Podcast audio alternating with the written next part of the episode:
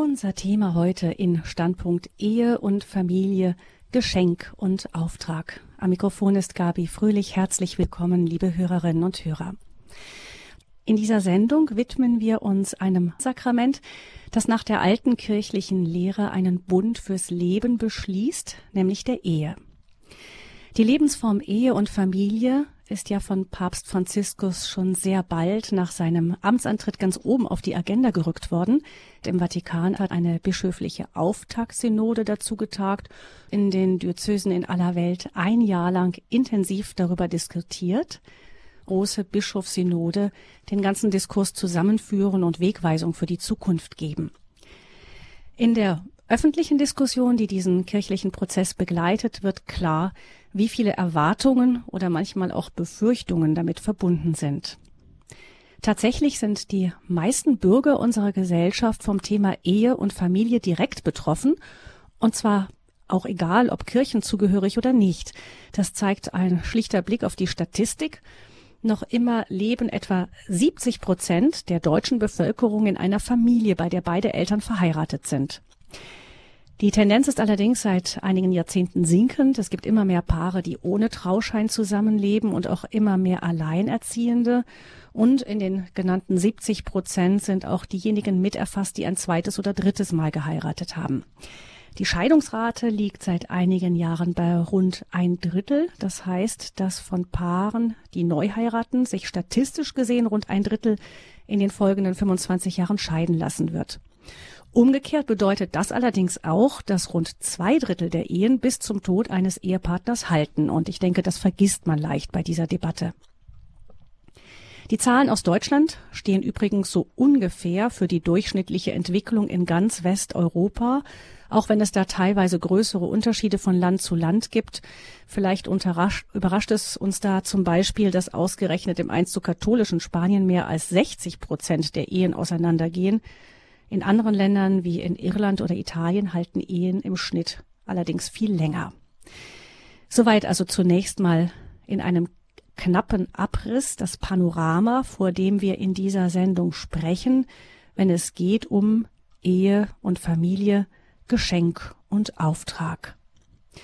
Unser Gast in dieser Sendung ist jemand, dem dieses Thema persönlich am Herzen liegt, er hat mehrere Bücher dazu geschrieben, auch seine Dissertation in Moraltheologie ist der Ehe gewidmet.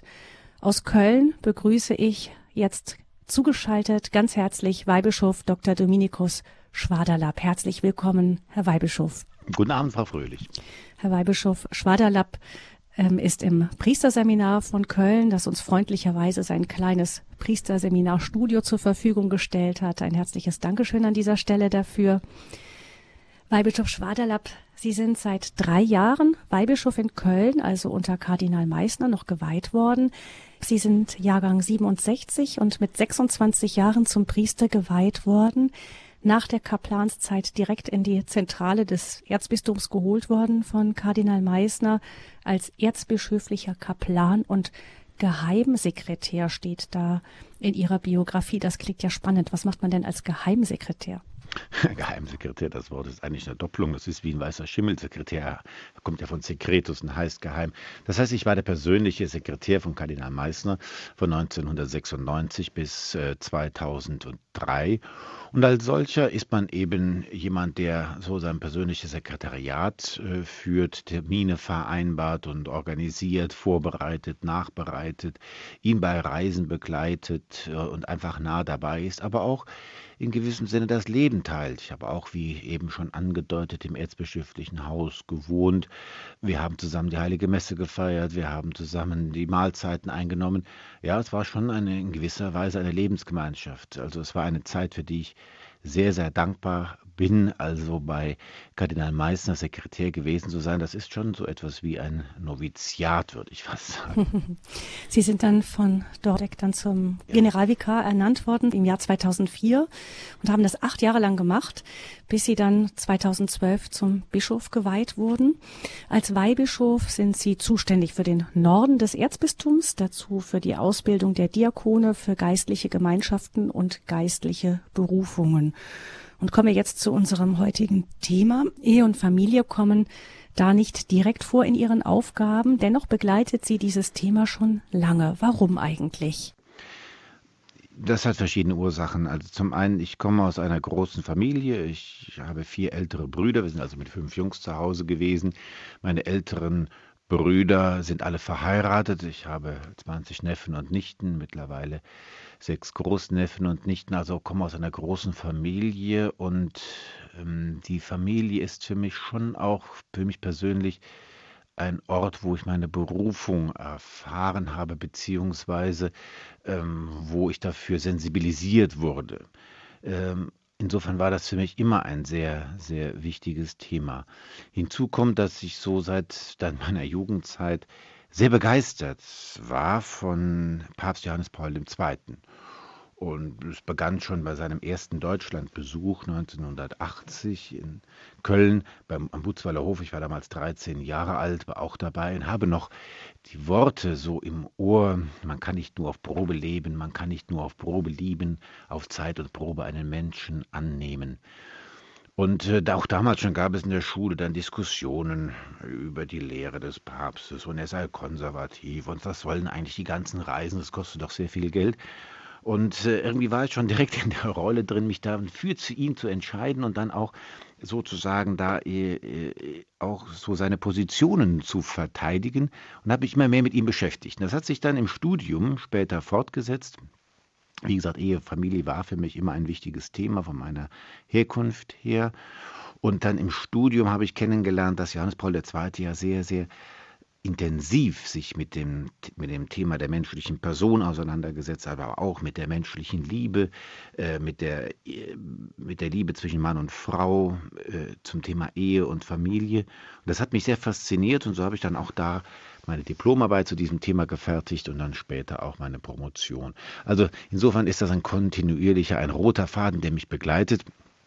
Äh, theoretisch und praktisch von meiner eigenen Herkunft her, vom Studium her, aber dann auch ähm, seit meiner Priesterweihe besonders durch Ehevorbereitungskurse und Ehebegleitung. Also es ist einfach, wenn man so will, auch mein persönliches Thema, was mir sehr, sehr am Herzen liegt. Mhm. Oft ist es ja so, dass ähm, man das Bild mitnimmt, was man in der eigenen Familie vorgelebt bekommen hat. Sie haben gesagt, Sie haben, stammen aus einer zahlreichen Familie.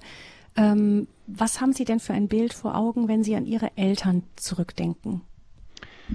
Ja, meine Eltern sind beides, meine Mutter lebt nicht mehr, mein Vater lebt noch, bin ich sehr dankbar für.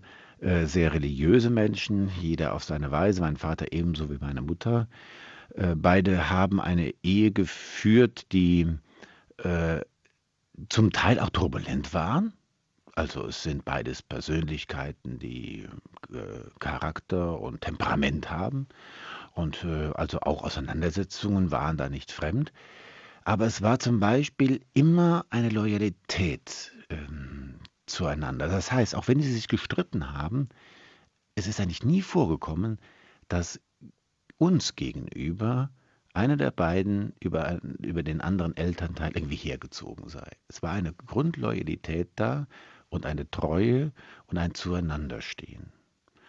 Und das eigentlich bis heute. Mein Vater hm, sagt mir eigentlich äh, immer wieder, ich kann gar nicht verstehen, dass es da bei dem Vermählungsspruch heißt, bis der Tod uns scheidet. Seit die Mutter gestorben ist, bin ich eigentlich noch viel mehr mit ihr verheiratet.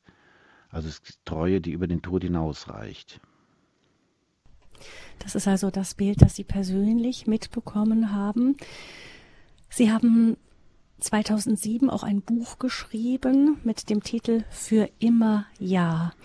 Nun ist es ja so, dass wenn man sich umhört, man den Eindruck gewinnt, dass dieses Für immer Ja, das im Trauversprechen gegeben wird, eher ein Auslaufmodell sei. Man spricht von Lebensabschnittsgefährten und man gewöhnt sich fast schon daran, wenn Ehen rundherum auseinandergehen, Hängt die Kirche da einem Auslaufmodell nach? Ich bin ganz entschieden der Meinung, dass das nicht der Fall ist. Im Gegenteil. Es ist die tiefste Sehnsucht aller Menschen, die Sehnsucht nach Liebe, nach Treue, nach Geborgenheit. Und Sie haben eben selbst schon die Statistik erwähnt, wir wollen nicht vergessen, dass zwei Drittel aller Ehen auch trotz aller Säkularisierung, trotz aller widrigen Umstände immer noch bis zum Tod treu bleiben. Also ähm, insofern, es ist kein Auslaufmodell, sondern es ist ein Modell, das von Gott selbst stammt, was in die Schöpfung hineingelegt ist und was der tiefsten Sehnsucht des Menschen entspricht. Davon bin ich zutiefst überzeugt. Das Buch, das Sie erwähnt haben, für immer ja, es ist eigentlich der Versuch, das, was uns Johannes Paul II. mit auf den Weg gegeben hat, in einer etwas einfachen äh, Sprache zu übersetzen und jungen Leuten mit auf den Weg zu geben und sie zu ermutigen, für immer Ja zueinander zu sagen. Die Botschaft, Liebe führt zur Erfüllung, Liebe bedeutet sich verschenken und wer sich verschenkt, der ist am Ende der Beschenkte. Sie haben sich ja sehr eingehend mit der Theologie von Papst Johannes Paul II. dazu beschäftigt, zu dem Thema. Ist es denn so, dass äh, Johannes Paul II. da zum Thema Ehe, Familie etwas Neues hineingebracht hat in die Theologie? Ja, mit dem Neuen ist das so eine Sache. Ich habe mal ein Buch in der Hand gehabt von Professor Robert Spähmann äh, und äh, Glück und Wohlwollen heißt das. Und in seinem Vorwort schreibt er, ich hoffe, dass ich in diesem Buch nichts Neues schreibe, denn das wäre ein Zeichen dafür, dass das, was ich schreibe, falsch ist. Es geht nicht um etwas Neues zu erfinden. Das Evangelium, die Botschaft, die uns in Schöpfung und in der Offenbarung mit auf den Weg gegeben ist, ist immer dieselbe. Aber Johannes Paul II. hat uns ein vertieftes, vertieftes, ein tieferes Verständnis geschenkt. Und das ist etwas, was ich glaube bis heute noch nicht recht gehoben und erkannt ist. Er hat uns ein vertieftes Verständnis dieser ewig jungen und ewig wahren Lehre mit auf den Weg gegeben. Sie haben dann mit einem kleinen Büchlein noch nachgelegt, das trägt den Titel Immer wieder Ja. Ein Ehecheck. Dieses Büchlein wird uns auch ein wenig durch diese Sendung begleiten. Wie kam es dazu dann, nachdem Sie das eine ja schon geschrieben hatten für immer Ja? Gut, das äh, erste Buch, was Sie erwähnt haben, für immer ja, das ist ein Buch für junge Leute auf dem Weg zur Ehe. Es werden einige grundlegende Dinge dargestellt äh, zum Thema, was ist überhaupt Sexualität, was ist Liebe, wie äh, überhaupt auch einige anthropologische Grundlagen, wer ist der Mensch und so weiter. Es soll helfen, also jungen Menschen da ein Verständnis für die eigene Person, die eigene Berufung, den eigenen Leib, die eigene Seele zu bekommen und aus diesem Hintergrund heraus dann Ja zu sagen. Dieses äh, zweite Büchlein, immer wieder Ja, ist eigentlich entstanden aus äh, Gesprächen mit Verheirateten. Also ein verheirateter Mann, der schon die silberne Hochzeit hinter sich hat, der sagt, hör mal, schreib doch etwas auch mal für uns. Ähm, eine Hilfe, dass wir einander treu bleiben und wie Treue gelingen kann. Und ähm, ich begleite einige junge Ehepaare schon seit einigen Jahren und aus diesen Gesprächen heraus ähm, und natürlich auch aus meiner Praxis als Beichtvater, äh, aus meiner Praxis in, der, in Gesprächen überhaupt mit Eheleuten ist dieses Buch entstanden. Es will einfach keine große Theologie darstellen, sondern mm, Menschen helfen, ihren Weg, ihre Berufung zu leben. Sie haben die Berührungspunkte, Ihre persönlichen Berührungspunkte mit Ehe und Familie schon genannt, eben die Ursprungsfamilie, aus der Sie stammen, das Vorbild Ihrer Eltern, dann die seelsorgerische Begleitung von äh, Paaren und Eheleuten, Familien.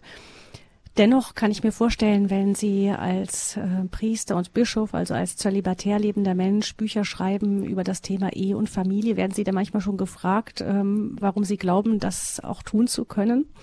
Sozusagen, ja, wie man Ihnen sagt, sozusagen aus zweiter Hand? Ja, natürlich, das kommt natürlich auch äh, vor. Aber äh, das, äh, da kann ich relativ leicht auch darauf antworten. Erstmal, es gibt natürlich Dinge, aus denen halte ich mich raus. Und da kann ich nur sagen, das müsst ihr besser wissen. Da kann ich euch nur Fragen stellen oder Hinweise geben nach dem Motto, da müsst ihr überlegen, wie ihr damit zurechtkommt. Auf der anderen Seite, wenn man nicht selbst verheiratet ist, kann man auch aus einer gewissen Objektivität heraus die Ehe betrachten. Das heißt, ich gehe nicht automatisch von dem eigenen Erleben aus, sondern gehe von dem aus, was ich in verschiedenen Gesprächen und Beziehungen eben erlebe. Das verhilft mir da zu einem gewissen Objektivität.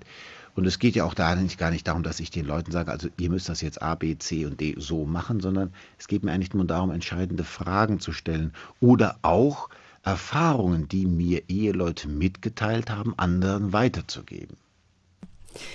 Ich habe mal ähm, mit einer Ordensfrau gesprochen, ähm, die immer wieder davon berührt war, dass es ähm, Familien, Eheleute gab, die ihr sagen, ach wie schön, ähm, Ordensleute zu sehen, die zölibatär leben. Und dann sagte sie irgendwann mal, sei sie darauf gekommen, dass wahrscheinlich nur ein zölibatär lebender Mensch die Schönheit der Berufung zur Ehe ganz und gar erkennen kann und umgekehrt ähm, Eheleute manchmal die Schönheit des zölibatären Lebens umfassender und besser erkennen als die zölibatär Lebenden selber. Ist da was dran? Das glaube ich schon. Auf jeden Fall gibt es sehr, sehr viele Berührungspunkte, viel mehr als man denkt auf den ersten Blick, zwischen der zölibatären und Lebensform und der ehelichen Lebensform. Also erstmal beide sind Lebensformen, die aus Liebe herausgewählt werden. Äh, es geht um eine Liebe, die bereit ist zur Treue bis in den Tod. Das verbindet auch beide. Und es geht darum, eben im Alltag diese Liebe zu leben äh, mit allen Höhen und Tiefen. Und ach, da gibt es so viele Berührungspunkte. Wenn ich nur mal ein, ein Beispiel nehme, ein, ein Hauptthema bei Eheleuten ist immer wieder das Thema Kommunikation. Ja? Wenn Eheleute nicht miteinander reden, oder das Miteinander reden verlernen, dann kommen die Probleme, dann wachsen die Schwierigkeiten. Und das ist bei einem Priester, der aufhört zu beten oder das Beten verlernt oder nicht genügend betend auch. Also auch mir, bei mir geht es darum, ganz konkret die Kommunikation auch immer wieder zunächst mit Gott zu pflegen, lebendig zu halten und immer wieder neu zu entfachen. Als ein Beispiel nur von Berührungspunkten, deren es viele gibt. Mhm. Wir nehmen dieses Ehe-Check-Büchlein von Weihbischof Dominikus Schwaderlapp ähm, zum Ausgangspunkt für diese weitere Gespräche in dieser Sendung und damit geht es weiter nach einer kurzen Musik.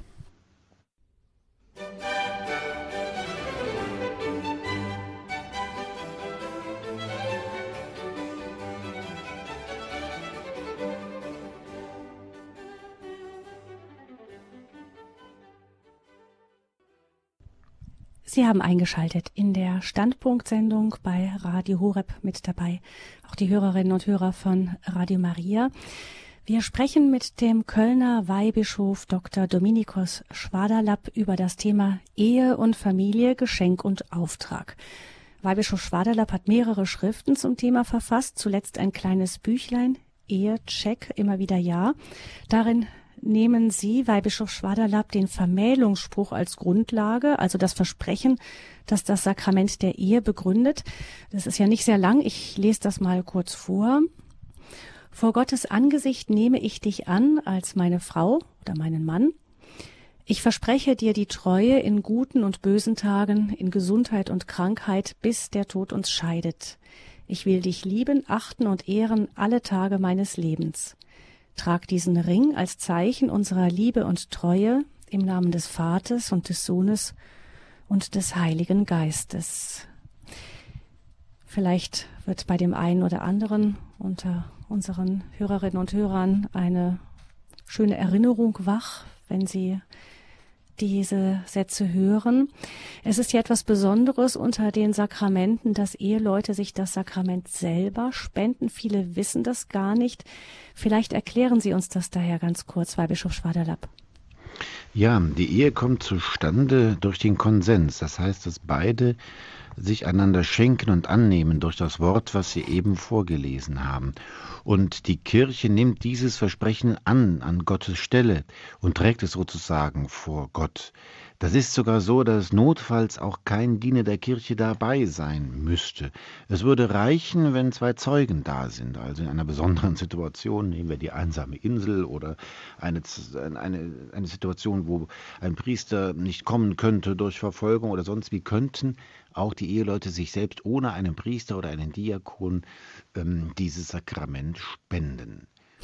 Ähm, auch eine Frage, die sich immer wieder stellt, ist, wie ist denn das jetzt mit einer standesamtlich äh, vollzogenen Hochzeit oder in einer anderen Religion? Die gilt ja für die Kirche auch als gültig, oder?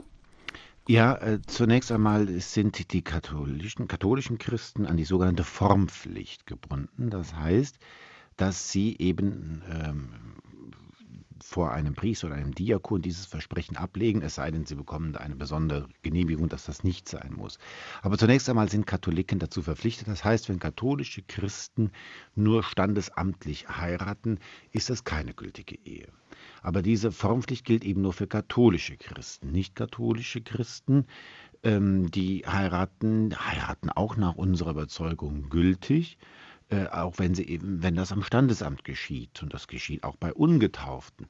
Das ist dann nach unserer Überzeugung keine sakramentale Ehe, aber doch die Ehe, die von der Schöpfung her schon grundgelegt ist, also dieses Ja, dieses Versprechen, einander zu bleiben und offen zu sein für Nachkommenschaft, das ist nicht etwas, was erst seit Christus da ist, sondern was schon in der Schöpfung grundgelegt ist, was seit Adam und Eva in der Welt ist sozusagen und auch unabhängig von dem katholischen Glauben. Deshalb erkennt auch die katholische Kirche die Eheschließung in anderen Kulturen an, äh, auch dann eben, äh, wenn sie nicht eben vor einem Priester geschlossen werden. Und was ist dann das Unter der Unterschied zum Sakrament?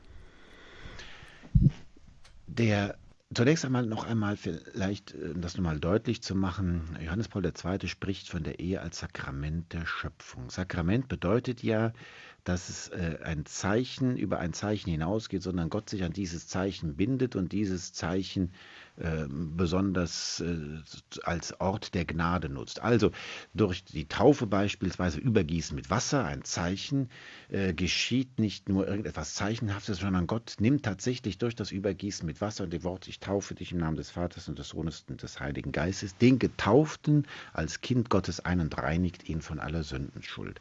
Also äh, zu einem Sakrament gehören eigentlich die drei klassischen Kennzeichen. Es muss von Christus eingesetzt sein, es ist ein äußeres Zeichen, mit dem eine innere Gnade verbunden ist. Im übertragenen Sinne ist die Ehe schon ein Sakrament, was von Beginn an da ist. Das heißt, Mann und Frau waren von Beginn an füreinander geschaffen. Und Gott hat sich von Beginn an dieser Beziehung angenommen und hat das Ja-Wort der Eheleute zueinander sich zu eigen gemacht und bestätigt. Im Sakrament nun wird dieses immer schon in der Schöpfung, in allen Kulturen vorhandene äh, Ursakrament oder sagen wir mal Schöpfungssakrament erhoben in die Ordnung der Gnade. Das heißt, dieses Ja-Wort der Ehepartner zueinander wird zum Zeichen dieses unwiderruflichen Ja-Wortes Gottes zu den Menschen. Also Christus sagt sozusagen, ihr sagt Ja zueinander und dieses Ja, was ihr zueinander sagt, ist unwiderruflich. Und ich mache dieses unwiderrufliche Ja, was ihr zueinander sagt, zum Zeichen meines Ja's, was ich unwiderruflich zu euch Menschen gesprochen habe am Kreuz. Also der Bund Jesu Christi, des Gottessohnes mit der Kirche am Kreuz, er wird sozusagen sichtbar, er wird zeichenhaft erlebbar, im Ja-Wort der Eheleute zueinander. Das ist das Geheimnis des Sakramentes. Also hier geht es nicht nur um eine Liebe zwischen zwei Personen, nicht nur eine Liebe, die dann auch fruchtbar ist, sondern jede Ehe ist ein sichtbares Zeichen der Treue Gottes zu den Menschen. Und Unauflöslichkeit der Ehe bedeutet, es ist ein Zeichen auch der Unauflöslichkeit des Bundes Gottes mit den Menschen. Also ein großes Geschenk, ein großes Zeichen und eine große Herausforderung. Großer Auftrag, wie der Titel ja. dieser Sendung auch zeigt. Da diesem Hintergrund versteht man dann auch, warum die Kirche eben an dieser Unauflöslichkeit der Ehe so festgehalten hat. Ähm, noch einmal zurück zu dem Ehe als Sakrament. Das kennen ja zum Beispiel evangelische Christen nicht. Seit wann wird das eigentlich so gesehen, dass die Ehe wirklich ein Sakrament ist in der katholischen Kirche? Ja, in der katholischen Kirche war das immer so. Natürlich hat sich die Sakramentenlehre entwickelt und äh, wie vieles wird sich dann äh, ganz mal konturiert herausgestellt, wenn ein, äh, ein bestimmter Glaubensinhalt umstritten ist. Und in der Reformation eben ähm, hat auch Luther die Ehe als eine Schöpfungswirklichkeit anerkannt. Sagt, ja, natürlich, in der Schöpfung ist es schon grundgelegt, dass Mann und Frau füreinander geschaffen sind. Aber diese Verbindung zwischen Mann und Frau ist eben nicht etwas, was eben dieses, äh, ist kein Sakrament in dem Sinne, dass es ein Zeichen dieser Erlösungsliebe Gottes zu den Menschen ist. Es ist ein rein weltlich Ding in dem Sinne, dass es eine Wirklichkeit der Schöpfung ist und nicht eine Wirklichkeit der Erlösungsordnung. Also in, und in dieser Auseinandersetzung dann wurde dann nochmal besonders von katholischer Seite herausgestellt, ja, die Ehe ist eine Schöpfungswirklichkeit, aber sie ist auch eine Lösungswirklichkeit. Am Anfang schon waren Mann und Frau füreinander bestimmt. Durch die Erbsünde ist aber die Liebesfähigkeit, die Fähigkeit zur Treue geschwächt worden. Aber durch Christus ist auch die Erlösung nicht nur in der Zukunft im Himmel eröffnet worden, sondern schon auf Erden wird sie wirksam. Die Liebe, die Mann und Frau zueinander haben und die sie einander versprechen, sie ist nicht nur ein frommer Wunsch, sie ist nicht nur ein Ideal, sie ist durch die Gnade des Auferstandenen und Gekreuzigten eine Wirklichkeit. Erlösung ist gegenwärtige Wirklichkeit. Das ist die Botschaft, die dahinter steht. Also auch die Verbindung zwischen Ehe und Kirche versteht man dann dort. Das ist ja auch bei Paulus, äh, unterstreicht das ja auch eben diese Verbindung. Komme jetzt nochmal ähm, dazu. Das erste Buch, das Sie geschrieben haben, das war äh, für immer Ja. Jetzt haben Sie ein Büchlein nachgelegt mit dem Titel Immer wieder Ja. Mir scheint, dass es bei diesem zweiten vor allem um das Durchbuchstabieren des Eheversprechens im Alter geht. Habe ich das richtig verstanden? Genau. Mhm. Dann äh, das, was sich die Eheleute am Altar versprechen, ist ja etwas, was lebenslang den, die beiden prägt und prägen soll und im Alltag eingelöst werden muss, ratifiziert werden muss sozusagen. Und es ist der Versuch, dieses Büchlein einfach das mal durchzubuchstabieren. Was heißt das denn für mich konkret, für uns konkret? Wo stehen wir da? Wo müssen wir noch an uns arbeiten? Wo können wir dankbar sein, dass es gelungen ist? Wie kann es weitergehen? Vor allem, weil ja oft das Eheversprechen in einer sehr schönen festlichen, ähm, in einem schönen festlichen Moment ähm, gesprochen wird und auch in vielleicht der Zeit, in der man noch sehr verliebt und begeistert voneinander ist und dann kommt dann der Alltag und damit auch manchmal die etwas härtere Realität. Da geht es darum, vor allem erst einmal zu erkennen, ach, der andere ist vielleicht doch nicht so rosarot, wie ich geglaubt habe am Anfang und er steht nun da und ist vielleicht ganz anders, als ich es mir manchmal gedacht habe. Ja, nun hoffe ich, dass diese Erfahrung auch schon vor der Eheschließung gemacht wurde und man nicht nur mit rosa-roter Brille aufeinander zugeht, äh, sondern dass man sich schon ein bisschen kennt. Also ich glaube, dass jede Beziehung, insbesondere auch die eheliche Beziehung, drei Phasen kennt, die äh, immer wiederkehren. Die Phase 1 ist, man lernt sich kennen und findet einander toll. Man lernt die Vorzüge aneinander schätzen und das ist auch der Grund, weshalb man eine Beziehung eingeht und äh, singt sozusagen in Gedanken Lobeshymnen vom anderen. Dann kommt die Phase 2. Man hat sich an diese positiven Seiten gewöhnt. Sie werden allmählich zur Selbstverständlichkeit. Und nun fallen die Ecken und Kanten auf. Und dann kann es so sein, dass man eigentlich nur noch Ecken und Kanten sieht und man sich permanent auf den Nerv geht. Das ist eine sehr schwierige Phase. Die kann bei Verliebten, noch nicht Verheirateten vorkommen, aber auch in unterschiedlicher Häufigkeit bei Verheirateten. Und es kommt darauf an, dann in diese dritte Phase zu kommen. Man ist dankbar für die guten Seiten, für das, was man einander hat. Das muss man übrigens immer wieder auch sich einmal deutlich machen. Was habe ich eigentlich an meinem Ehepartner, meiner Ehepartnerin? Es tut gut, glaube ich, wenn Eheleute sich das selbst immer wieder auch mal für sich vor Augen halten, wofür ich alles dankbar sein kann, wenn ich an meinen Ehemann, Ehefrau denke, wie das auch für mich übrigens als Priester wichtig ist, immer wieder auch dafür dankbar zu sein, was meine Berufung mir alles schenkt. Und aus dieser Dankbarkeit dann auch die Unannehmlichkeiten, die Ecken und Kanten des anderen anzunehmen, zu ertragen. Das, was Paulus sagt, ertragt einander in Liebe äh, auch umzusetzen. Und vor diesem Hintergrund ist dann auch sehr schnell deutlich, dass äh, Liebe viel mehr ist als ein auf Wolke 7 schwebendes Glücksgefühl, sondern Liebe bedeutet eben dieses einander annehmen und ertragen, auch da, wo wir einander zur Last werden. Ich meine, das ist ja auch der Anfang des Eheversprechens, ich nehme dich an als meine Frau, meinen Mann, mit allem, was du bist. Ja, vielleicht ist das sogar äh, das äh, noch schwieriger als das sich verschenken. Also ähm, Liebe hat eigentlich zwei Dimensionen. Also von mir aus gesehen bedeutet Liebe zunächst einmal ähm, nicht ein, äh, eine Sympathie. Also Liebe, äh, Sympathie erleichtert die Liebe. Aber es gibt Menschen, die sind mir sympathisch, es gibt andere Menschen, die sind mir unsympathisch. Und trotzdem sagt Jesus zu uns, wir sollen den Nächsten lieben, sogar unsere Feinde lieben. Er meint damit nicht, dass unsere Feinde uns sympathisch sein sollen, aber Liebe ist eben mehr als ein Gefühl. Wohlwollen ist eigentlich ein sehr schönes Wort. Ich will dem anderen wohl. Ich wünsche ihm oder ihr das gleiche Wohl, das ich für mich wünsche. Also nicht nur, es geht mir gut, wenn du da bist, sondern ich will alles, was mir in meiner Macht steht, tun, damit es dir so gut wie geht, wie ich es für mich wünsche. Wohlwollen. Das ist die Grundlage jeder Form von Liebe, auch zwischen Freunden, zwischen, zwischen Geschwistern, zwischen äh, Eltern und Kindern.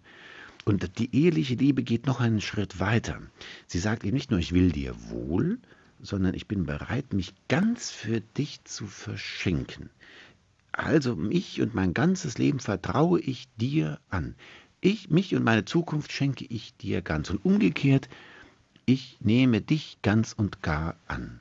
Und hier ist eben der Punkt, dass dieses Annehmen, das ist ja wirklich das erste Wort des Eheversprechens, vielleicht sogar noch die größere Herausforderung ist, als das sich schenken.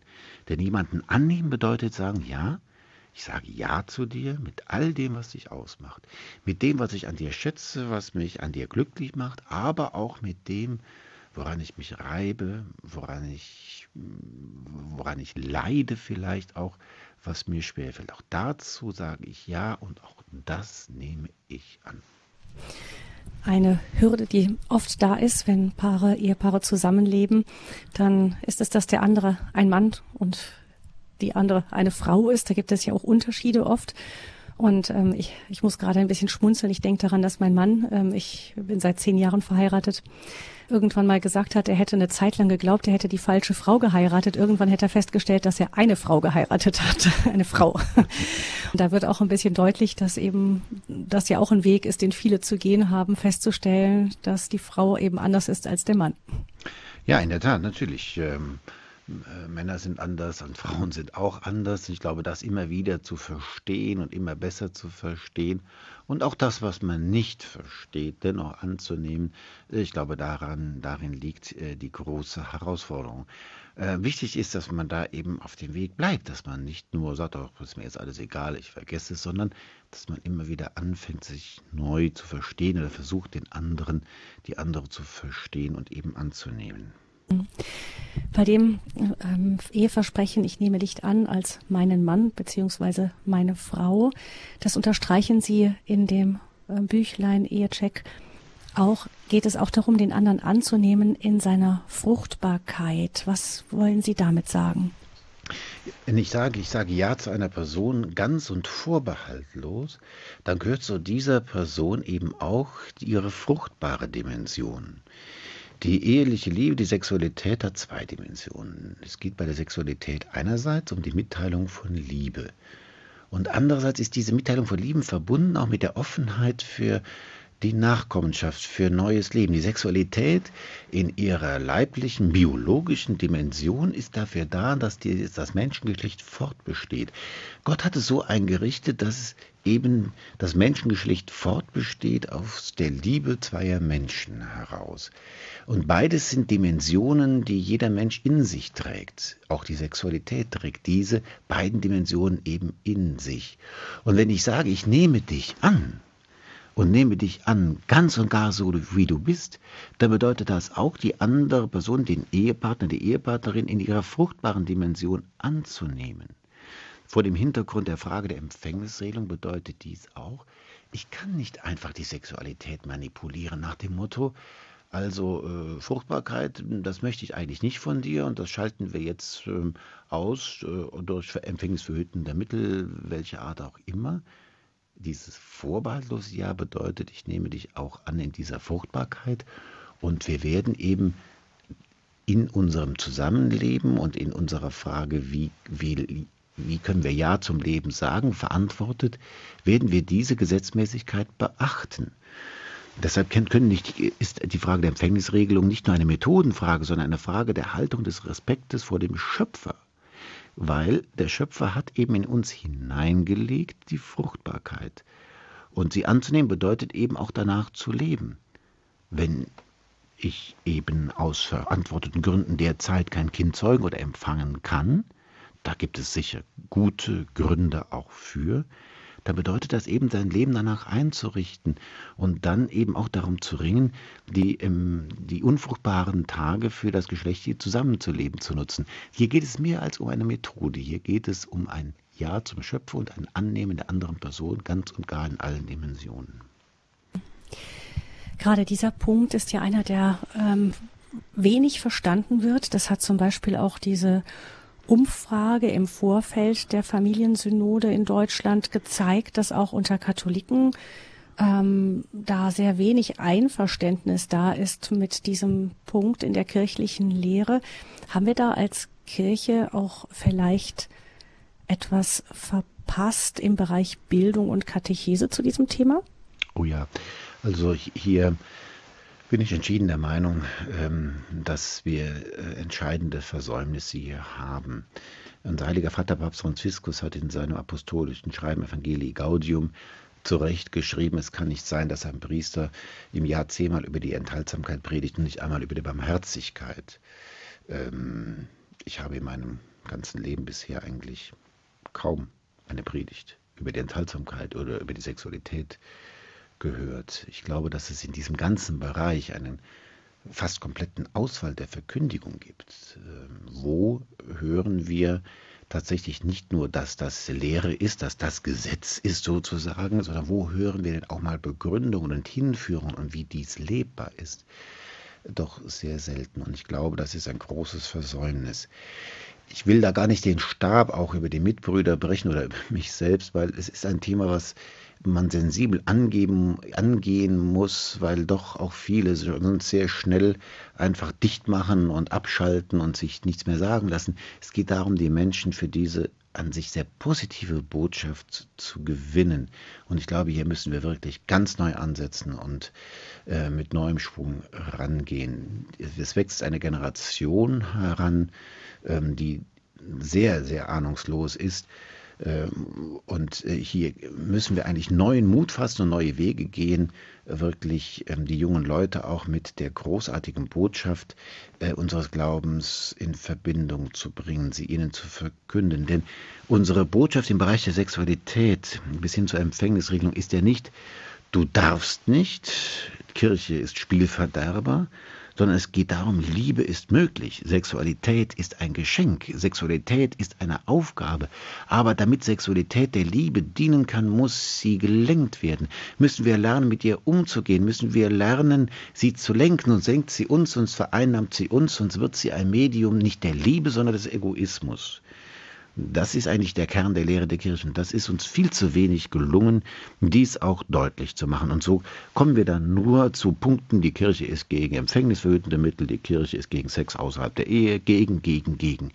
Und es wird gar nicht deutlich, was für eine großartige Botschaft wir haben. Das wäre so ähnlich, als wollten wir Werbung machen, beispielsweise für Fußball und sagen, also wer Fußballspieler werden will, der muss morgens früh aufstehen, der darf kein Alkohol trinken, der darf nicht rauchen, der, muss äh, fünfmal in der Woche zwei Stunden trainieren, der darf das nicht, darf das nicht, nicht. Da wird wahrscheinlich keiner Fußball spielen wollen. Aber wenn wir sagen, Fußball ist ein tolles Spiel, du kannst deine Gaben einsetzen und du kannst sie nicht nur einsetzen, du kannst mit anderen spielen und gemeinsam könnt ihr den Pokal gewinnen ja, da werden ganz andere Kräfte ge geweckt und dann ist man auch bereit, die ein oder andere Unannehmlichkeit, das ein oder andere Schwere, was eben zum Erreichen dieses Zieles notwendig ist, auch einzusetzen. Mhm. Sitzen da nicht auch wieder Ehe und ähm, Zölibat in einem Boot? Nämlich das sind ja genau die ähm, die Punkte, die eben so wenig verstanden werden. Ich auch eben, das betrifft Sie als Priester ja auch, dieses Unverständnis. Ja, in der Tat. Also hier sieht man wieder beide ähm, in, in Parallele dazu. Also so auch, dass der Priester als ähm, defizitäres Wesen gesehen wird, nach dem Motto, also wer nicht die Sexualität ausleben kann, der ist ja nur ein halber Mensch. Also ich bringe mich meine Liebesbeziehung zu Gott auch ein, inklusive meiner Sexualität, indem ich eben die Enthaltsamkeit lebe. Also äh, ich bin nicht ein asexuelles Wesen, sondern ein Mann, der eben auch in seiner Männlichkeit sich ganz einbringt, in einer anderen Art und Weise. Ein weiteres ähm, Thema, das Sie ansprechen, wo das Verständnis schwindet, ist die Treue. Ich meine, wir haben unterstrichen, an die zwei Drittel der Ehen bleiben zusammen und die Ehepartner sind sich treu bis zum Tod. Aber Wahrscheinlich ist es doch eine Illusion, dass man niemals jemand anderes als den eigenen Ehepartner attraktiv finden wird. Das heißt, Treue ist ja etwas, was auch in gelingenden Ehen immer wieder errungen wird. Wie kann man damit umgehen? Also das ist eine tägliche Herausforderung, äh, sowohl in der Tat für mich auch als Priester die Treue zu leben, als auch für Ehepartner. Ja, und äh, einerseits ist es eine positive Aufgabe, den Ehepartner auch tatsächlich nicht nur sozusagen, okay, ich habe ihn jetzt erobert, wir sind verheiratet, das war's und jetzt kann ich eben äh, meine, äh, meine Kräfte anderswohin orientieren, sondern versuchen sozusagen, dass man sich jeden Tag äh, in gewissem Sinne neu erobert, jeden Tag neu zueinander Ja sagt und versucht auch wirklich, ja, sich damit auch fantasievoll zu beschäftigen, wie kann ich denn meinem Ehepartner, meiner Ehepartnerin Freude machen? Wo kann ich mich denn ändern? Wo muss ich mich ändern, damit unsere Liebe noch tiefer wird? Natürlich müssen das beide auch tun. Ähm, auch wenn man sagt, es gibt hier Punkte, ich muss meinem Ehepartner, meiner Ehepartnerin auch mal sagen, also das und das geht so nicht oder das verletzt mich. Auch in dieser Offenheit zueinander. Also Treue ist etwas, was einen positiv herausfordert. Auf der anderen Seite bedeutet das natürlich auch eine gewisse, äh, sagen wir mal, ähm, Vorsicht oder auch Nüchternheit im Verhältnis ähm, zu anderen Personen zu, äh, zu üben. Also zum Beispiel würde ich für mich jetzt als Priester zum Beispiel die Regel machen, ich würde nicht, äh, also ich würde so verhalten mich gegenüber Frauen, als wäre ich verheiratet. Ja. Also wer verheiratet ist, geht nicht mit einer anderen Frau einfach so ins Kino, sage ich mal. Oder einfach so, also so essen sondern ähm, dass man auch eine gewisse natürliche Distanz bewahrt, um sich eben nicht auf, äh, in eine schwierige Situation zu manipulieren. Auch da ein bisschen sein Herz ähm, sensibel zu betrachten und dann auch zu sagen, ja, okay, ich bin verletzlich, auch ich äh, unterliege der Erbsünde und äh, deshalb bin ich da vorsichtig. Also nicht in Gedanken irgendeiner anderen Person hinterhergehen. Ja, auch wenn es nur ein Gedanken ist. Also wenn sich solche Gedanken weiter verfestigen, das, wohin soll das führen? Also da schon Beginn versuchen, diese Gedanken wieder einzufangen. Ja, ich glaube, das ist ein tägliches Ringen. Und das gilt für Priester ebenso wie für Verheiratete. Hm, das heißt, auch da ist es in den Anfängen leichter, als wenn es dann schon immer weitergegangen ist. Wir sprechen in der Standpunktsendung über das Thema Ehe und Familie, Geschenk und Auftrag mit dem Kölner Weihbischof Dominikus Schwaderlapp. Wenn Sie, liebe Hörerinnen und Hörer, anrufen möchten in dieser Sendung und sich mit einbringen möchten, auch mit Ihren Fragen an Weihbischof Schwaderlapp, dann können Sie das von jetzt an tun unter der Hörernummer von Radio Horeb 089 517 008 008. Noch einmal die Hörernummer von Radio Horeb 089 517 008 008. Sollten Sie aus dem Ausland anrufen, wenn Sie uns etwa über Radio Maria in Österreich, in Südtirol oder auch aus der Schweiz verfolgen, dann wählen Sie bitte die 0049 als Vorwahl und dann 89 517 008 008. Und jetzt geht es weiter mit einer kurzen Musik.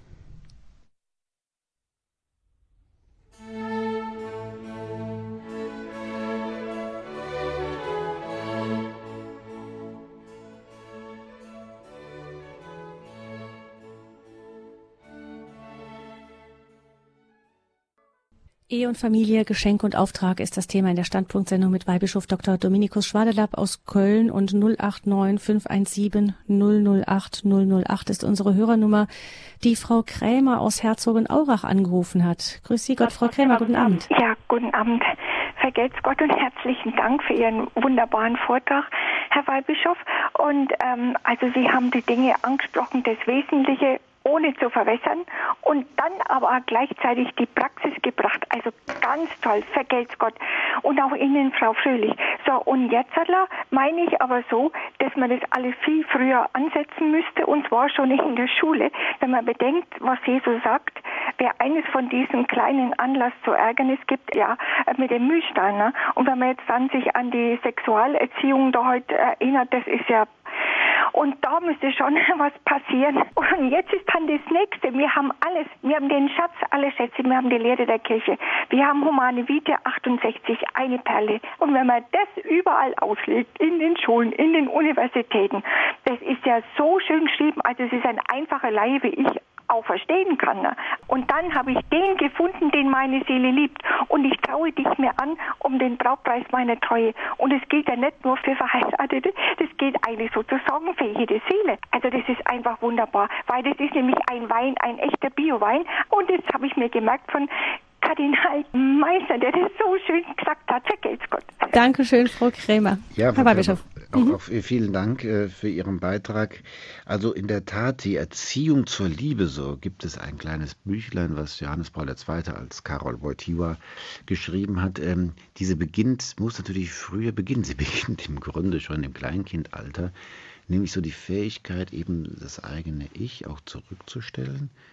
Ähm, und äh, den Blick für den anderen zu öffnen. In einer größeren Familie geht das natürlich leicht. Dann ist halt eben nicht der eigene Wunsch, der eigene Wille immer das Evangelium, sondern man muss sich einordnen und auch unterordnen. Und ähm, automatisch merkt man, dass man jetzt nicht das eigene Ich immer nur an die erste Stelle stellen kann, sondern dass man in einer Gemeinschaft lernt, sich für den anderen einzusetzen, auch unter Geschwistern eben.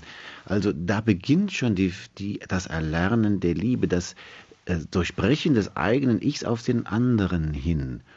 Und es gibt auch sehr gute äh, sexualpädagogische Ansätze. Ich nenne da Teen Star, vielleicht auch einigen bekannt.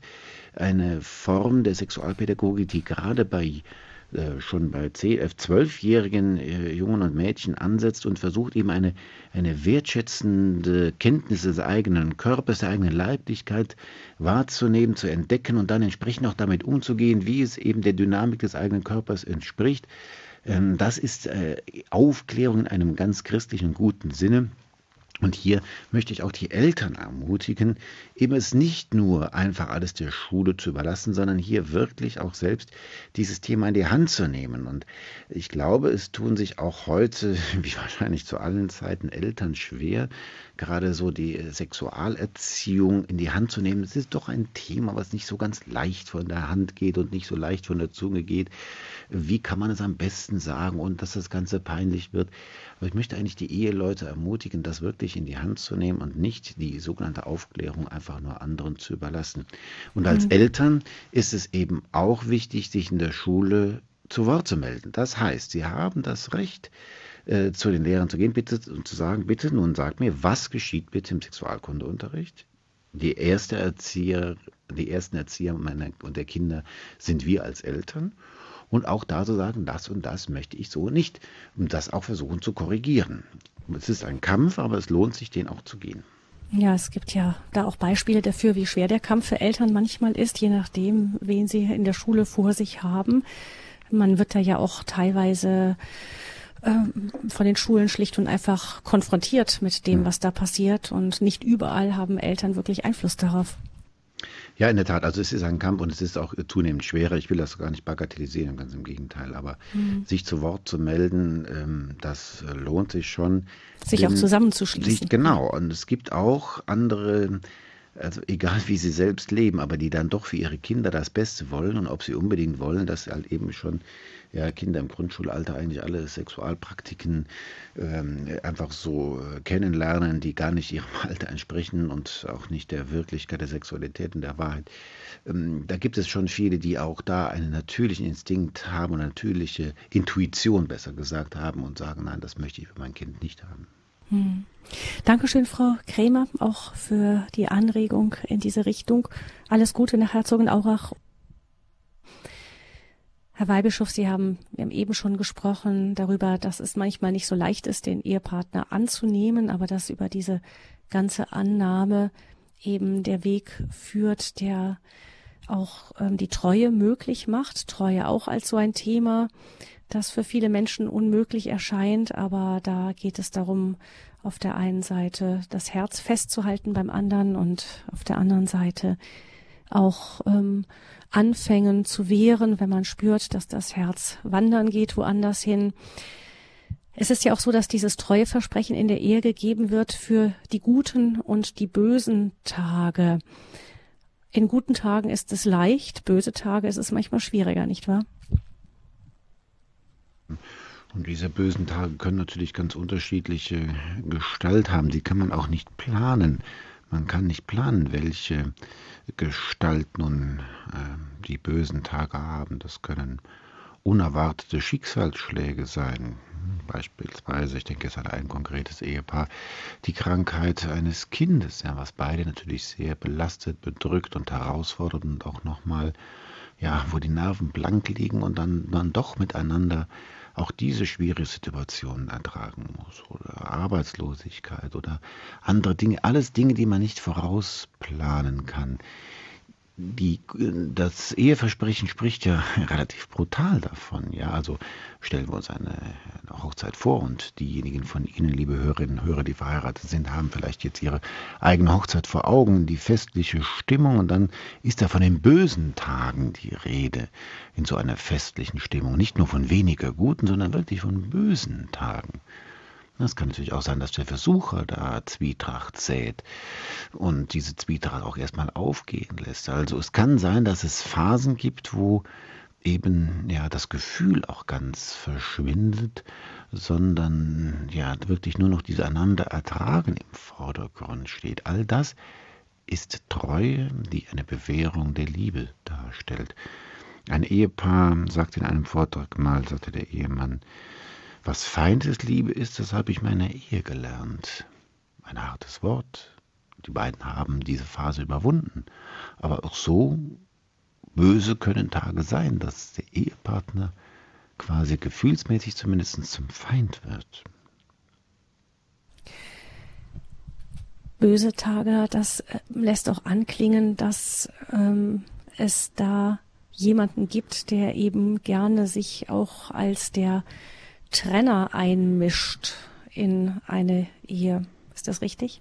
Ja, der, der Widersacher eben, der Diabolos, Durcheinanderwerfer, der Teufel, dem passt es natürlich gar nicht. Also Treue ist ja genau das, was der Gottessohn gebracht hat. Er hat die Liebe wieder ermöglicht durch sein Kreuzesopfer. Er hat damit, und die, jede gelebte Ehe ist ein Sinnbild und eine Verwirklichung dieser am Kreuz gestifteten neuen Form der Liebe, die sich ganz verschenken. Das passt dem Teufel natürlich gar nicht. Und er wird äh, buchstäblich fuchsteufelswild und versucht, die Ehenleute gegeneinander aufzubringen. Und jede zerstörte Ehe ist ihm natürlich da ein Anliegen. Vor diesem Hintergrund und damit man wirklich auch das Ringen äh, um eine gute Ehe auch in etwas vielleicht humorvoll besser verstehen kann. Also ein Mitbruder hatte eine goldene Hochzeit zu halten und sprach dann mit dem Ehepaar in der Vorbereitung auf diese goldene Hochzeit und fragte, haben Sie in den 50 Jahren schon mal an Scheidung gedacht? Und der Ehemann sagte dann, Herr Pater, an Scheidung? Nie, an Mord. Will sagen, also, es kann schon mal sein, dass es Situationen gibt, wo treu bedeutet, das Messer stecken zu lassen und zueinander zu stehen und nicht übereinander herzufallen. Ich glaube, es ist jedenfalls wichtig, dass wir etwas im Ganzen von der Gefühlsebene runterkommen. Ich glaube, viele Ehen sind belastet oder scheitern am Ende gar, weil man sich mit, gegenseitig überfordert mit Erwartungen. Also äh, es wird immer später geheiratet und dann muss dann, wenn denn schließlich dieser Ehepartner gefunden ist, muss er auch alles erfüllen, was man sich erträumt hat und etwas, was weit über die Realität hinausgeht. Und dann wird immer sozusagen ein Abgleich zwischen dem Traum und der Wirklichkeit gemacht und die Wirklichkeit bleibt natürlich in der Regel hinter dem Traum zurück und dann ist Enttäuschung und Frust da und das ist dann Gift für eine eheliche Beziehung. Das Evangelium oder auch der Trauspruch, der lehrt eigentlich was anderes. Ja, Ehe ist ein Ja zueinander. Es gibt die guten Tage und es gibt oft viele, viele gute Tage und das Fatale ist, dass man in den bösen Tagen man meint, es hätte niemals diese guten Tage gegeben. Aber es bedeutet eben dann auch, ja, zueinander zu stehen, wenn es hart wird. Mhm. Auch mal sich vielleicht zurück zu besinnen und zu klar zu machen, es gab nicht nur diese bösen Tage. Wir sprechen mit Weihbischof Schwaderlapp über Ehe und Familie, Geschenk und Auftrag. Wir müssen an dieser Stelle leider noch einmal kurz unterbrechen, denn die Hörerinnen und Hörer von Radio Horeb, die über uns über die Münchner Frequenz 92,4 verfolgen, die Sendung, die werden jetzt gleich aus dieser Frequenz heruntergeschaltet. Unser Programm wird heruntergeschaltet. Sie werden dort ein anderes Programm hören. Sie bekommen dann aber noch eine Ansage, in der Sie erfahren werden, wie Sie Radio Horeb und auch diese Sendung weiter verfolgen können. Wir verabschieden uns an dieser Stelle von Ihnen, liebe Hörerinnen und Hörer, ähm, aus der Frequenz 92.4 in München, wünschen Ihnen noch einen gesegneten Rest vom Sonntagabend und einen guten Start in die neue Woche. Und die anderen Hörerinnen und Hörer bleiben selbstverständlich in dieser Standpunktsendung dabei. Nach einer kurzen Musik geht es weiter.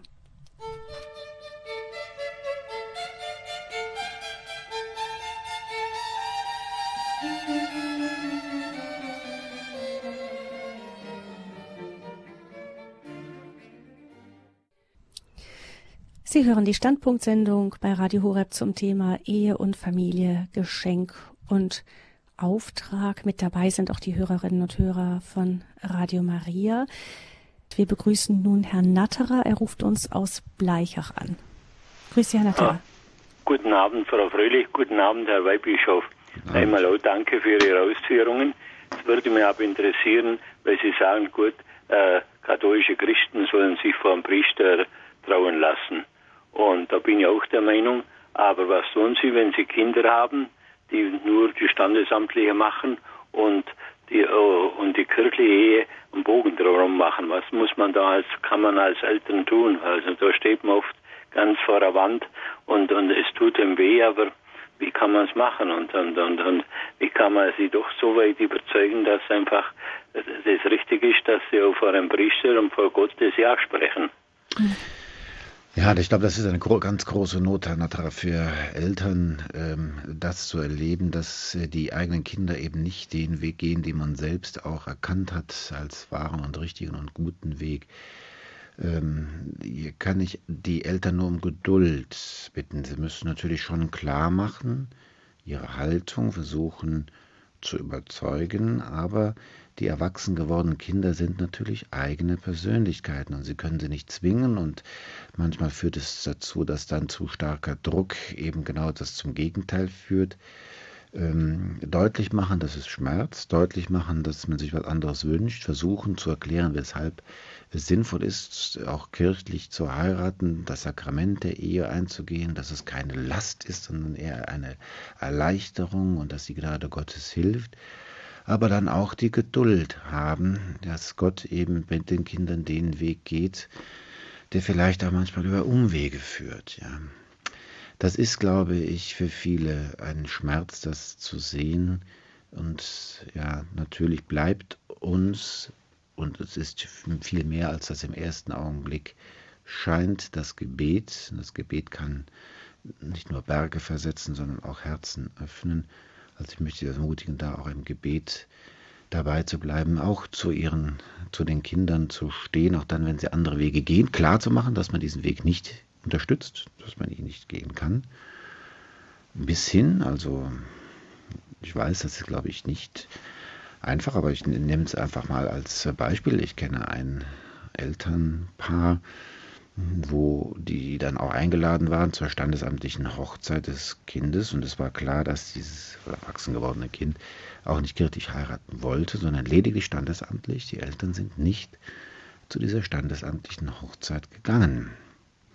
Das ist denen damals sehr schwer gefallen und äh, es war auch eine Zeit, wo dieses Verhältnis zu dem Sohn in diesem Fall auch belastet war, aber das ähm, Verhältnis ist am Ende wieder besser geworden. Es war ein klares Signal, nein, diesen Weg können wir nicht mitgehen. Ich weiß, dass das ein schwerer Schritt wäre, aber ich habe das da bewundert bei diesem Paar, ähm, die das so gemacht hatten. Oft ist es ja so, dass hinter der Entscheidung der Kinder nicht in der Kirche zu heiraten, ja noch die viel tiefere ähm, äh, viel tiefere Problem liegt, dass sie eben überhaupt keine Beziehung oft zur Kirche, zu Gott und so haben. Nicht, dass dann dieser Schritt dann auch als aufgesetzt erscheint. Ja, also äh, man sollte also natürlich nicht Leute, die nicht, sagen wir mal, eher in dem Sinne, weil sie auch irgendwie ein inneres Gespür haben, dass das, diese Beziehung nicht tatsächlich, also dass es nicht, dass sie nicht das versprechen wollen, was man eben beim Eheversprechen verspricht, auch nicht in einer leichtfertigen Weise drängen. Ja, das ist auch äh, wichtig. Ist ja vielleicht auch manchmal so, dass gerade eben das das Problem ist, dass viele das Sakrament der Ehe sich spenden und auch im Endeffekt nicht wirklich an das glauben, was sie da sagen, sondern das nur um des schönen Festes willen tun oder um den Eltern einen Gefallen zu tun oder so. Ja, wobei ich da sehr vorsichtig bin. Also äh, ich weiß nicht, ich habe vielleicht in meinem priesterlichen Leben bisher, also 21 Jahre bin ich Priester, äh, fast 22 Jahre vielleicht, mal 200 Paare getraut. Die meisten davon, würde ich mal sagen, waren eher lose mit der Kirche verbunden.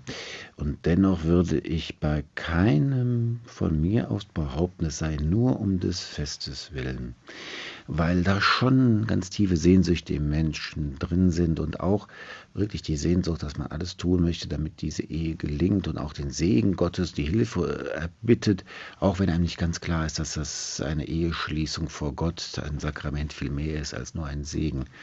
Also ich glaube, wir müssen auch vorsichtig sein, junge Leute, selbst wenn sie etwas distanziert sind, allzu schnell ähm, in gewisse Schubladen zu stecken. Mhm. Sie haben gerade eben gesagt, ja, es ist Sakrament, das ist jetzt mehr als einfach nur ein Segen, sondern man holt sich Gott damit auch ins Boot hinein und das kann vielleicht auch den entscheidenden Unterschied machen. Es gibt ja Krisen, die vielleicht nur im Licht des Glaubens wirklich lösbar sind. Darauf gründet ja dann auch eben, ähm, das ist ja auch einer der Punkte, die, ähm, weshalb für uns das Sakrament eben auch wichtig ist dass man dann Gott als Dritten im Bunde mit dabei hat. Ich habe mal von einem befreundeten Priester gehört. Ähm, er sagte mal, wir hängen die Latte als Kirche sehr hoch, wenn wir von der Unauflöslichkeit der Ehe sprechen. Wir wundern uns, dass die Leute immer unter der Latte durchflitzen, statt auf das Trampolin zu zeigen, auf das man springen muss, um die Höhe überhaupt zu schaffen. Mhm. Als Bild darauf eben das Trampolin ist Christus und der kann ja.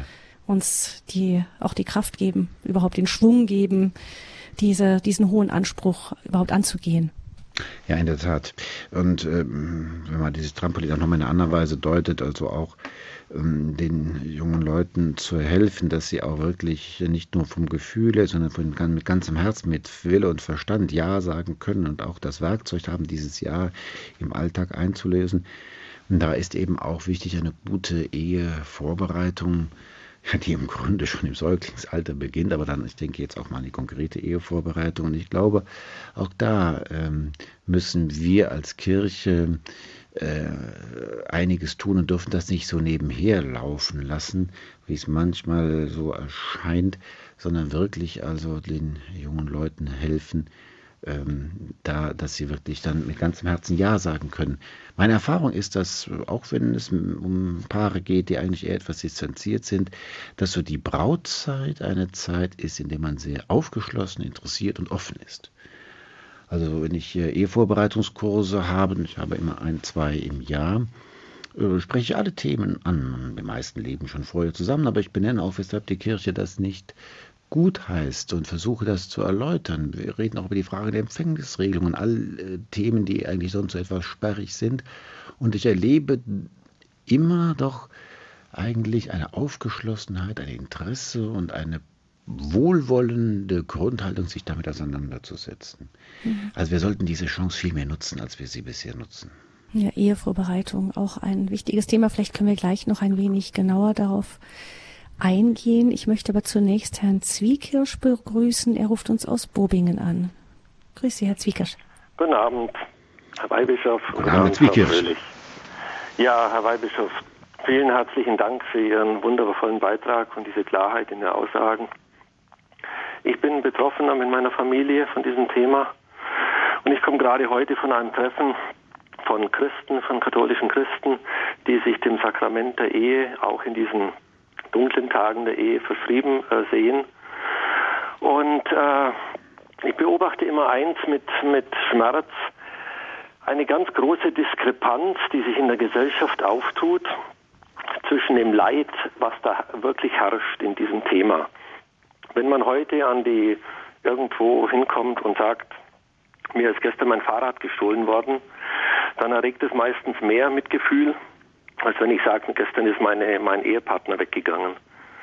Und äh, die Menschen sind, es wird meines Erachtens irgendwo weggedrückt, das Bewusstsein, was das für einen enormen Schmerz auslöst. Ich habe wiederholt erlebt, berichtet bekommen, wie Kinder, auch Jugendliche, man sagt manchmal, ach, die sind doch schon groß. Das ist nicht die Wahrheit. Auch Jugendliche, auch große Kinder aufschreien wie Tiere teilweise, wenn sie erfahren, die Ehe der Eltern, das Elternhaus zerbricht. Und da ist eine ganz große Diskrepanz. Und was ich auch erlebe, eine, aus dem Vatikan hört man die Stimmen, äh, man soll nicht immer auf die Gebote gucken und mehr Barmherzigkeit.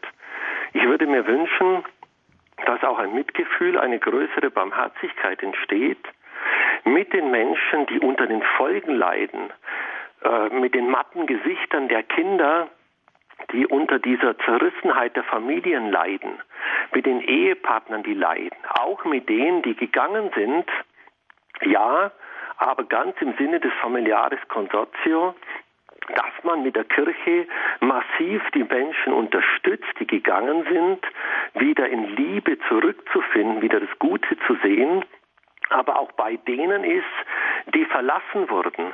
Und ich erlebe uns als ein Häufchen, als ein wachsendes Häufchen, als ein sehnsüchtiges Häufchen, aber als ein Häufchen, was im Grunde nach meiner Glaubensauffassung von der katholischen Kirche am Schild vorne weggetragen werden müsste, so viele Menschen, die in den dunklen Tagen der Ehe, und nichts anderes ist das, die Treue im Sakrament halten und unter größten Schmerzen, wirklich unter größten Schmerzen teilweise, die Treue zum Partner leben und ihr eigenes Herz auch noch zu wachsen und zu verbessern, suchen in Christus. Zu vergeben, zu verzeihen und auf die Knie zu gehen und nicht zu beschimpfen, nicht zu belasten, sondern genau den Weg zu gehen, den uns Christus vorgegeben hat. Und da ist wirklich meine große Sehnsucht nach mehr Unterstützung in der Kirche, ohne auf den anderen herabzuschauen, aber klar zu benennen, was der Weg mit Christus ist und was ihn wegführt, weil er Unheil schafft, nämlich nicht zu vergeben, nicht in die Ordnung Gottes reinzugehen. Das ist ein großer Schmerz. Das war auch für mich persönlich der Grund, warum ich nicht an dieser Umfrage äh, der deutschen Kirche teilgenommen habe im Frühjahr. Es war für mich ein, ein, ein, ein Riesenschmerz, dort zu lesen, wie würden Sie als Christ umgehen, ich sage jetzt mal im übertragenen Sinne, wenn ein Bankräuber, der nicht aufhört, Bank zu rauben oder ein anderer Verbrecher, wie würden Sie umgehen, wenn er am Sakrament des Altares teilnehmen möchte? Es war für mich unbegreiflich, muss ich echt sagen. Hm.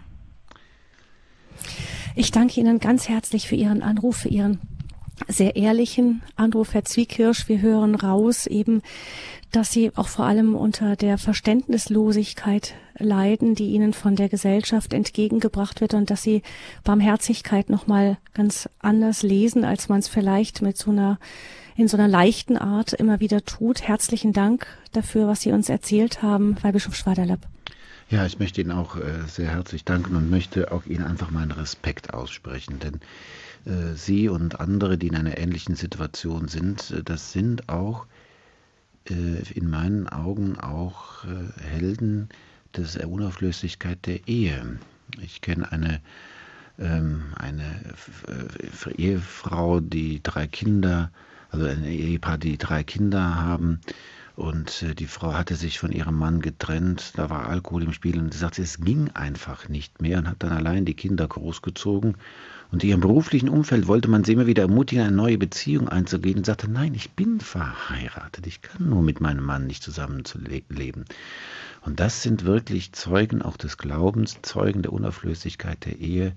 Und ich möchte einfach allen, die da in dieser Weise sich darum bemühen, das auch zu leben, an dieser Stelle wirklich mein, nicht mal mein Mitgefühl, sondern meinen Respekt, meine Hochachtung äh, ausdrücken. Zwei Gedanken äh, kommen mir. Das eine ist das Wort unseres Heiligen Vaters. Äh, er sprach von der Wegwerfgesellschaft und dass viele auch ihre Beziehungen einfach wegwerfen, wie es in der Wegwerfgesellschaft üblich ist. Und das wird so als äh, Gang und Gebe äh, genommen, als Kavaliersdelikt, als nichts Besonderes. Das ist halt eben so. Und was das für tiefe Verletzungen, Schmerzen, Wunden hervorruft, das ist vielen nicht klar. Und die ersten, die darunter leiden, und zwar bleibend leiden, sind in der Tat die Kinder. Da kann ich nur das, was Sie gesagt haben, Herr Zwickirsch, aus meiner eigenen Erfahrung voll und ganz unterstützen. Ich höre gelegentlich auch Beichte für Firmlinge und ähm, für eine Reihe Firmlinge ist es immer wieder das Thema Nummer eins, die zerbrochenen Ehen der Eltern, die Zerrissenheit, die sie selbst erleben was Scheidungskinder mitmachen an seelischen Qualen, das wird in unserer Gesellschaft und auch in der Kirche viel zu wenig thematisiert. Und wenn man allein dieses Leid der Kinder, und ob sie nun kleine Kinder sind oder auch große Kinder, äh, sieht, da müssten wir eigentlich viel mehr tun, präventiv sozusagen, dass die Ehen erhalten bleiben. Allein schon um des Wohles der Kinder willen. Aber über das Kindeswohl wird ohnehin zu wenig nachgedacht. Also ich kann Sie nur ermutigen, diesen Weg weiterzugehen und ich möchte alle ermutigen, die diesen Weg gehen und in der Tat, ich nehme das einfach auch als Auftrag mit, äh, an mich auch als Weihbischof dafür, in meinem Bereich, wo ich es tun kann, mit dafür zu sorgen, dass gerade auch diejenigen, die die Unauflössigkeit der Ehe auch dann leben, wenn die dunklen Tage da sind, eine Trennung erfolgt ist, dass diese unterstützt werden und nicht allein gelassen werden. Das ist es ja oft, dass man sich dann eben alleine fühlt, ähm, stehen gelassen, einmal vom Ehepartner vielleicht und dann eben noch zusätzlich dann auch irgendwo isoliert in einer Gesellschaft, die kein Verständnis dafür hat, dass man eben dennoch zu diesem Ehepartner stehen möchte. Ich kenne auch so einen Fall, der ist allerdings in einer Gemeinschaft fest integriert und ähm, ist dadurch auch aufgefangen. Ich denke mal, dass das Leben dann eben, mhm. wenn man dann noch gemeinschaftlichen Hintergrund hat, irgendwie in irgendeiner Form, ich weiß nicht, Herr Zwiekosch, sind Sie noch da? Ich höre ihn nicht mehr, ähm, dass das dann auch eine Hilfe sein kann, dass man eben ja. bewusst nicht alleine bleibt. Herr Zwiekosch sagte ja auch, dass er eine Gruppe aufsucht ähm, mhm. mit Menschen, die einen ähnlichen Hintergrund haben.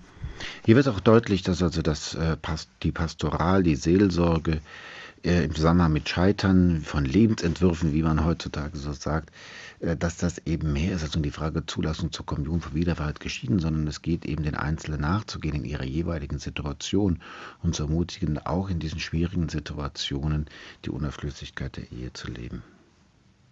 Herr Zwiekisch hat auch gesprochen von, die, ähm, aus der Umfrage hat er zitiert, es sei in dem Zusammenhang eben mit der Kommunion auch, ähm, hätte da die Frage gestanden, wie geht's Ihnen, wenn ein Bankräuber oder ähm, zur Kommunion geht, das in, ein, in eine Parallele zu ziehen, ähm, ist vielleicht auch ein Zeichen dafür, dass selbst bis in innerste Kirchenkreise hinein manchmal nicht, nicht ganz verstanden wird, worum es geht.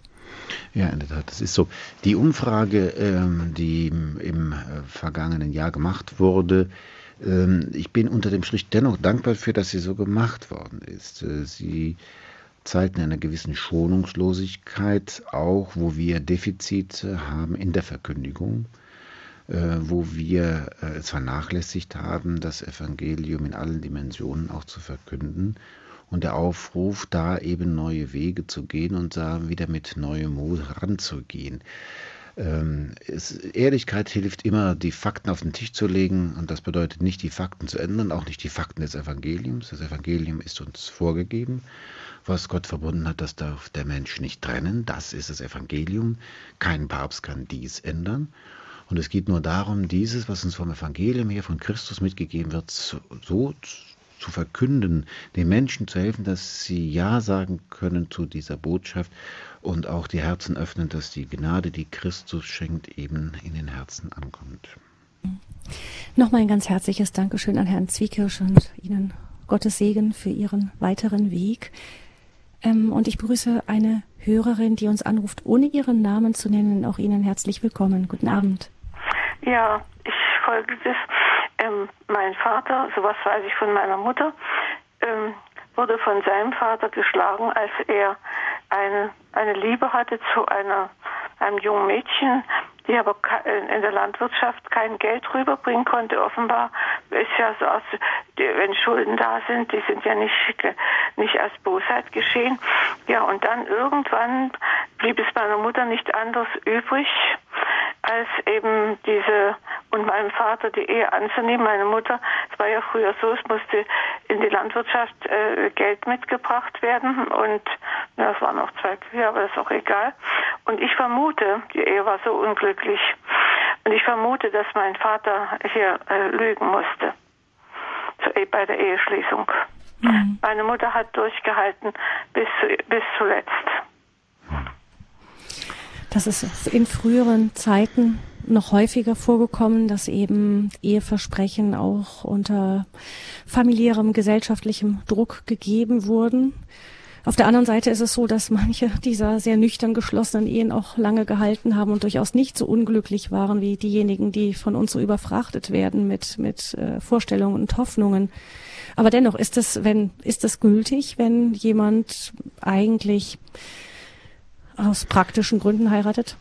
Ja, das äh, praktische Gründe, das wäre noch nicht der, äh, der, ein Ehenichtigkeitsgrund. Also man kann aus sehr rationalen Erwägungen heraus heiraten. Also äh, zum Beispiel äh, eine Witwe, äh, eine Witwe, die Kinder hat und es gibt jemanden, der ja sagt, ja, ich möchte dich gerne heiraten, auch wenn das jetzt nicht die emotional große Liebe ist und trotzdem sagen sie ja zueinander und bejahen all das, was mit der Ehe verbunden ist. Also das ist kein Hinderungsgrund. Nur was hier in dem geschilderten Fall äh, im Hintergrund steht, das könnte dieses Thema Furcht und Zwang sein. Das heißt, eine Ehe, die unter Furcht und Zwang geschlossen wurde, ist ungültig. Das heißt, niemand kann zur Ehe gezwungen werden.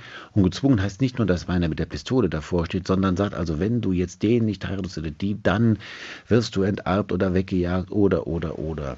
Äh, dann wäre eine solche Ehe in der Tat ungültig. Das kann ich natürlich nicht auf diesen Fall hin jetzt einfach so behaupten, nur ähm, es gibt nicht ohne Grund diesen Zusammenhang, äh, war es sicher früher häufiger, als es heute der Fall ist, aber ähm, wie gesagt, dann wäre eine Ehe ungültig.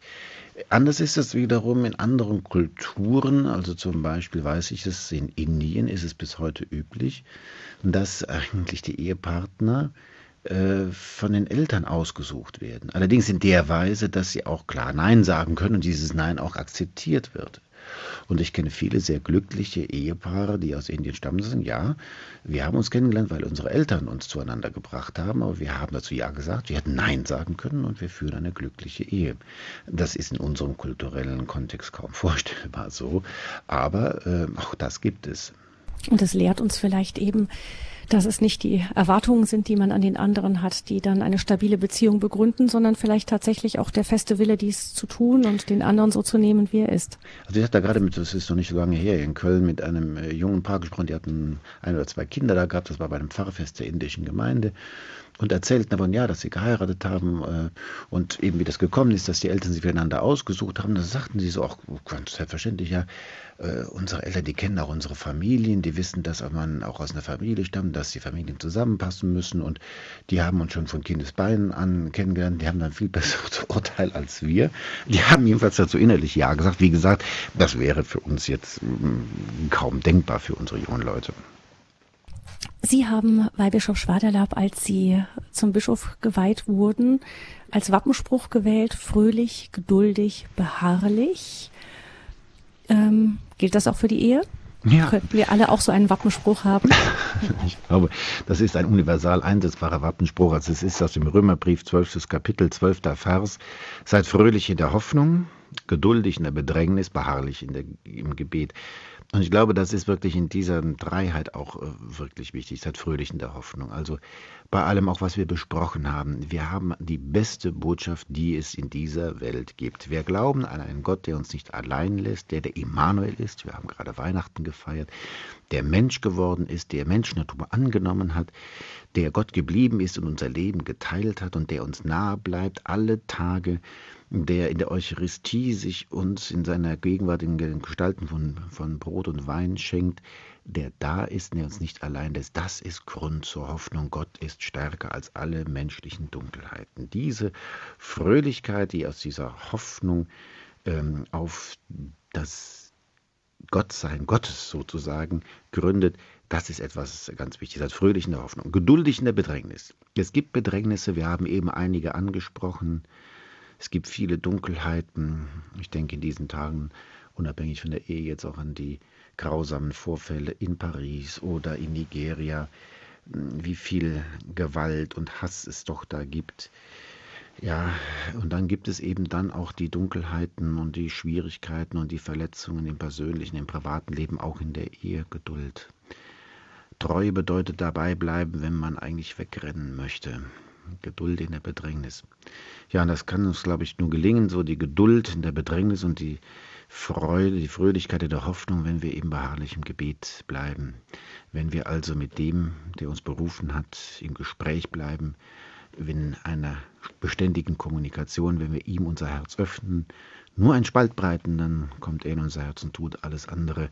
Wenn wir also mit ihm in einem ständigen Austausch bleiben, dann kann uns alles andere gelingen.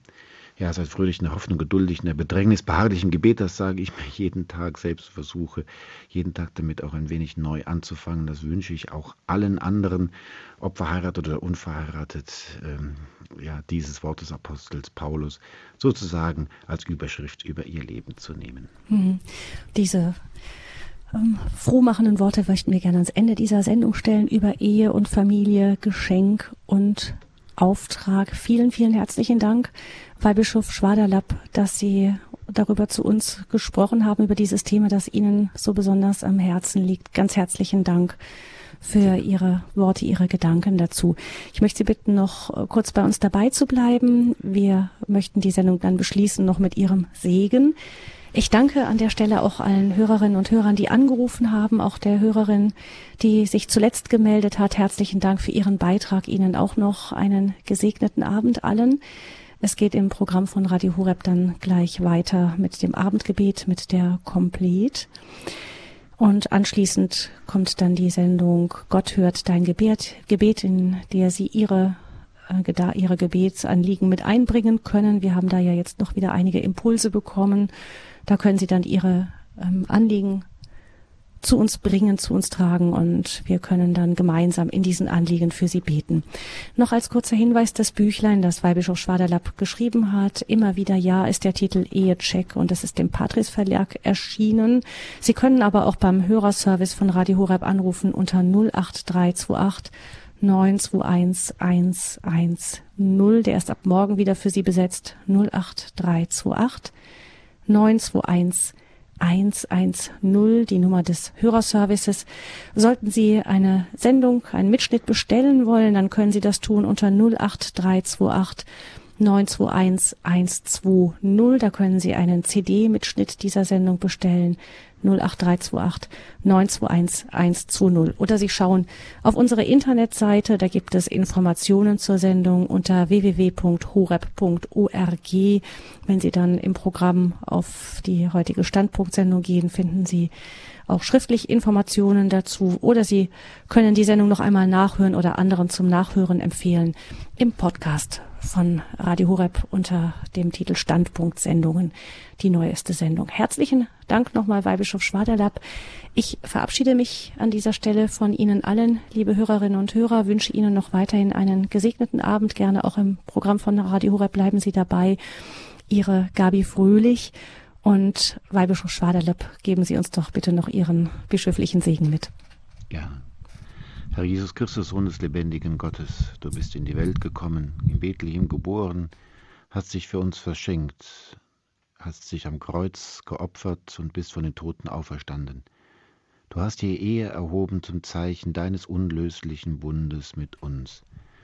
Wir bitten dich um deinen Beistand, deine Gnade, deinen Segen für alle Verheirateten, für alle Menschen, für alle, die uns nahestehen, für alle Hörerinnen und Hörer und alle die, die ihnen am Herzen liegen. Und so segne, behüte und stärke euch und alle, die mit euch verbunden sind, der allmächtige Gott, der Vater und der Sohn und der Heilige Geist. Amen. Gelobt sei Jesus Christus. In Ewigkeit. Amen.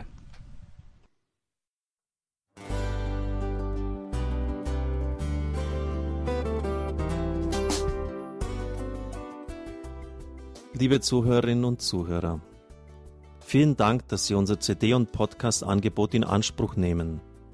Wir freuen uns, dass unsere Sendungen auf diese Weise verbreitet werden. Dieser Dienst ist für Sie kostenlos. Für uns ist er allerdings mit einem nicht unerheblichen finanziellen Aufwand verbunden. Deshalb sind wir für jede Spende dankbar. Alle Bankverbindungen unserer Spendenkontos können Sie über unsere Homepage horeb.org unter dem Menüpunkt Spenden einsehen. Dort besteht auch die Möglichkeit, online zu spenden. Natürlich nach den neuesten Sicherheitsstandards. Sie können diese Informationen auch bei unserem Hörerservice unter der Telefonnummer 08328 921 110 erfragen. Ich wiederhole die Rufnummer 08328 921 110. Vergelt's Gott für Ihre Unterstützung. Ihr Pfarrer Kocher.